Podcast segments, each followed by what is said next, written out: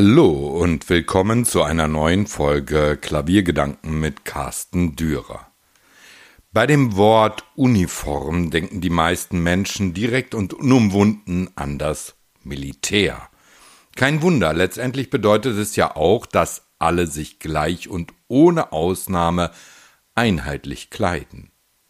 Das Wort allerdings hat einen anderen Wortstamm, denn das Gleichförmige ist es, was Uniformität ausdrückt.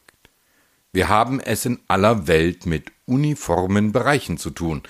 Alle nutzen wir ein oder zwei Computerbetriebsprogramme, alle nutzen wir die wenigen nur noch vorhandenen Dienstprogramme, alle kleiden wir uns auch nur noch bedingt individuell, je nach Jahreszeit. Schwarz herrscht im Winter vor, auch bei den Autos gibt es eine extreme Uniformität. Abgeleitet aus dem Windkanal sind die meisten Automobile ähnlich in Form und Funktion und auch in der Farbe entweder meist weiß oder schwarz oder aber in einem der vielen Silber- und Grautöne erhältlich. Die Konzerne machen unser Leben bedingt immer noch ein Stück uniformer. Daher ist es eigentlich die Kunst, die uns von dieser Uniformität schützt, denn in ihr können wir uns ausdrücken, in ihr können wir unser ganzes eigenes Ich, unsere Individualität und unsere Persönlichkeit zum Ausdruck bringen. Doch was passiert seit Jahren? Das Musizieren wird ebenfalls immer uniformer, da es Vorbilder gibt, denen die gerade jungen Interpreten entweder bewusst oder unbewusst, nacheifern. Woran dies liegt? Nun, es hat vielfältige Gründe. Einer ist sicherlich, dass es immer noch ein Quäntchen schwerer in der Musik gibt, um mit ihr seinen Lebensunterhalt zu sichern. Das bedeutet, dass die jungen Interpreten nach Antworten suchen und glauben, diese im Spiel erfolgreicher Vorbilder zu finden.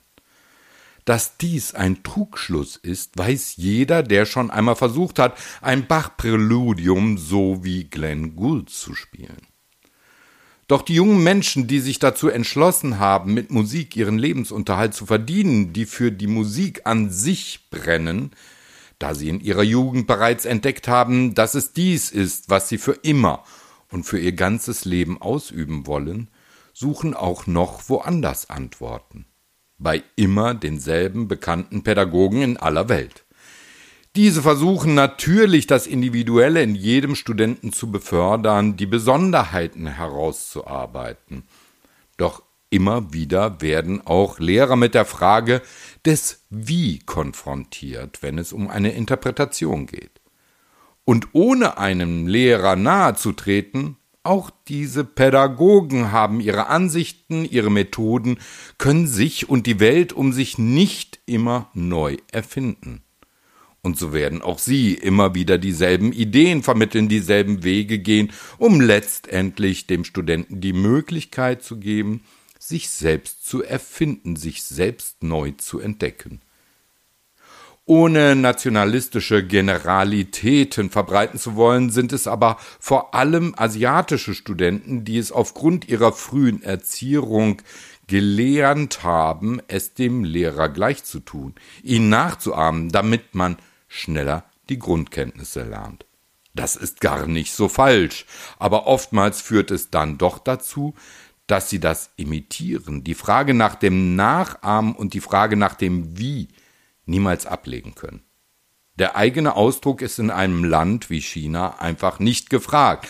Alles sollte sich einer einheitlichen Meinung unterordnen, denn es ist ein Land, in dem Kontrolle alles ist, was es wirklich auch zusammenhält. Entsprechend hoch ist der Druck für junge Menschen, sich eine in eine Richtung zu begeben, die nun einmal den persönlichen Ausdruck als höchstes Ziel hat, die Musikausübung. Spielt man anders oder nicht den Normen entsprechend, wird man nicht unbedingt für eine Förderung als prädestiniert angenommen. Immer wieder sagen wir, dass es kaum möglich ist, dass ein Notentext so ähnlich wiedergegeben wird, dass er sich kaum vom Spiel eines anderen Spielers unterscheidet. Und doch entdecken wir immer wieder dieselbe Akzentuierung, dieselbe Phrasierung und ja, selbst dieselbe Mimik immer und immer wieder bei zentralen Werken der Weltliteratur auf den Podien von Wettbewerben, wo man einfach am besten eine Vielzahl von jungen Interpreten hören kann. Das sollte uns nicht erstaunen oder negativ erregen, vielmehr sollte es uns selbst fordern, unserem eigenen Ausdruckswillen doch die Kraft zu verleihen, die die Musik uns offenbaren kann denn man muss einmal zu einem Wettbewerb mit Amateuren gereist sein oder ein Festival mit solchen hervorragenden und ein wenig der Realität abhanden gekommenen Amateurspielern erlebt haben, um zu erkennen, welche Möglichkeiten die Musik tatsächlich bereithält. Denn diese Amateurspieler sind nicht an ein erfolgreiches oder mit Geld bezahltes Spielen gewohnt oder auch daran interessiert. Vielmehr wollen sie sich ausdrücken. Und genau in diesem Moment kommt individuelle Sicht auf die oftmals so rudimentär niedergeschriebenen Notentexte zur Geltung, denn da ist, Ausbildung oder nicht, viel Raum für das Entdecken von Besonderheiten und Eigenwilligkeiten gegeben. Natürlich muss man bestimmte Dinge einhalten, die den Stil betreffen, aber da zeigen sich auch die Amateure als bestens informiert. Heutzutage wird das Wort Amateur als negatives Idiom benutzt für solche Menschen, die etwas tun, aber nicht wirklich können.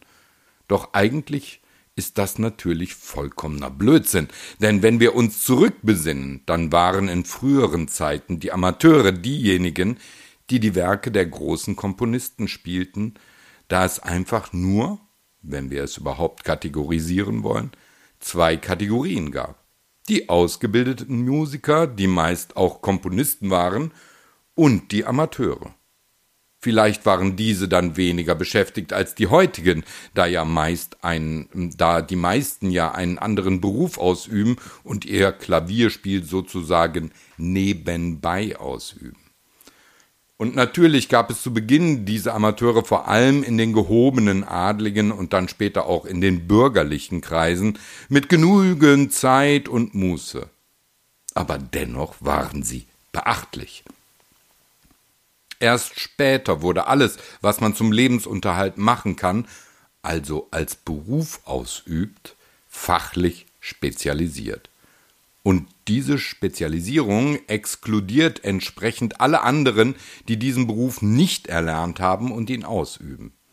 Dabei gibt es auch in anderen Berufen vielfach Menschen, die sich ihr Wissen autodidaktisch beigebracht haben und die dennoch mehr Wissen haben als solche, die lange Zeit eine Art von Schulbank gedrückt haben. Warum schließt man die Musiker und damit auch die Pianisten von der Möglichkeit, dies ebenfalls zu tun, aus? Und dies vor allem vor dem Hintergrund, dass doch alle Musiker auch nach einer langjährigen Ausbildung nicht müde werden, uns mitzuteilen, dass das Lernen an den Werken und mit ihnen ein Leben lang dauert und niemals als beendet angesehen sein würde. Aber ich schweife ab vom Thema der Uniformität, denn darum ging es. Zwar ist es ein gesundes Amateurwesen, eine gute Grundlage ist dieses Amateurwesen, nämlich dafür, keine Uniformität aufkommen zu lassen. Aber leider gewöhnen sich auch die vielleicht anders auf ein Werk schauenden Amateure nach und nach an einen Klang, an eine Spielweise, die sie in all den Streamingdiensten und auf all den LPs und CDs hören. Da geht es dann nur mehr um Feinheiten, kaum mehr um merkliche Unterschiede. Und wenn man dann einen bestimmten Künstler hört, die ihre eigenen Gedanken in die Musik einbinden, einen Glenn Gould, einen Fazl Say, einen Sviatoslav Richter, dann muss doch erkannt werden, dass Interpretationen, die unser Ohr in der Regel heute treffen, anders sind als die dieser Heroen des Klaviers. Ja, es gibt auch unter den Profis immer wieder ganz besondere Interpreten, meist aber solche, die längst verstorben sind, also einer anderen Zeit angehörten. Sollte uns nicht allein dies schon aufhorchen lassen? Sollten wir nicht einmal nachdenken darüber, dass wir letztendlich nicht jeden Vortrag eines Werks von einem Studenten brillant finden und im Gedächtnis behalten, sondern gerade die etwas anderen Interpretationen, die die aufhorchen lassen, diese bleiben uns im Gedächtnis hängen und das ist eines der wesentlichsten und wichtigsten Indizien, dass etwas besonders war. Gerade gibt es wieder Diskussionen darum, ob man nicht eine Art von Uniform in deutschen Schulen einführen solle, um die sozialen Unterschiede der Elternhäuser nicht auch in der Kleidung wiedererkennen zu müssen. Wirklich? Wollen wir denn das Schwarz- und Weiß-Denken noch weiter schüren? Wollen wir den individuellen Ausdruck, der ja auch hin in der Klaviermusik so wichtig ist, auch in der Allgemeinheit auf die Spitze treiben? Und uns später dann wundern, warum es so wenige Spitzentalente gibt, wenn doch alles gleich gemacht wurde und zu einem uniformen Aussehen und womöglich auch Denken schon in Kindertagen verdammt wurde? Wollen wir diese Uniformität wirklich noch weiterführen, wo doch ohnehin immer wieder zu sehen ist, dass eine gewisse uniforme Kleidungsart und ein uniformer Sprachstil sich bei jeder Generation durchsetzt? Wofür soll das gut sein? Wenn wir dies weiterhin zulassen und auch noch befördern, dürfen wir uns in ein paar Jahren nicht darüber beschweren oder wundern, dass es zu wenig individuell und damit auch innovativ denkende junge Menschen gibt. Denn wenn wir dies feststellen, ist es meist schon zu spät. So war es auch immer wieder in der Geschichte, dass etwas aus bestimmten Gründen angestrebt wurde, um anderes auszumerzen, aber letztendlich geklagt wurde, dass man dies tatsächlich zugelassen hat. Und dann war es immer zu spät. Zumindest zu spät für eine Generation. Und wenn es dann noch um das letzte freie Spielfeld des persönlichen und individuellen Ausdrucks geht, der Kunst, der Musik, dem Klavierspiel, dann sollten wir gewarnt sein, dass wir nicht später irgendwann einmal sagen, das habe ich fast genauso in einem anderen Konzert, an einem anderen Vortragsabend gehört. Das wäre dann das Ende einer wunderbaren Zeit. Wir haben es in den Händen, dass das uniforme Spiel nicht weiter fortschreitet, sich nicht ausbreitet und nicht akzeptiert wird nur weil man es so machen sollte und weil man es so gewohnt ist. Wir sollten aufpassen, dass wir nicht in eine Uniformität ab, absinken, die wir später bereuen werden.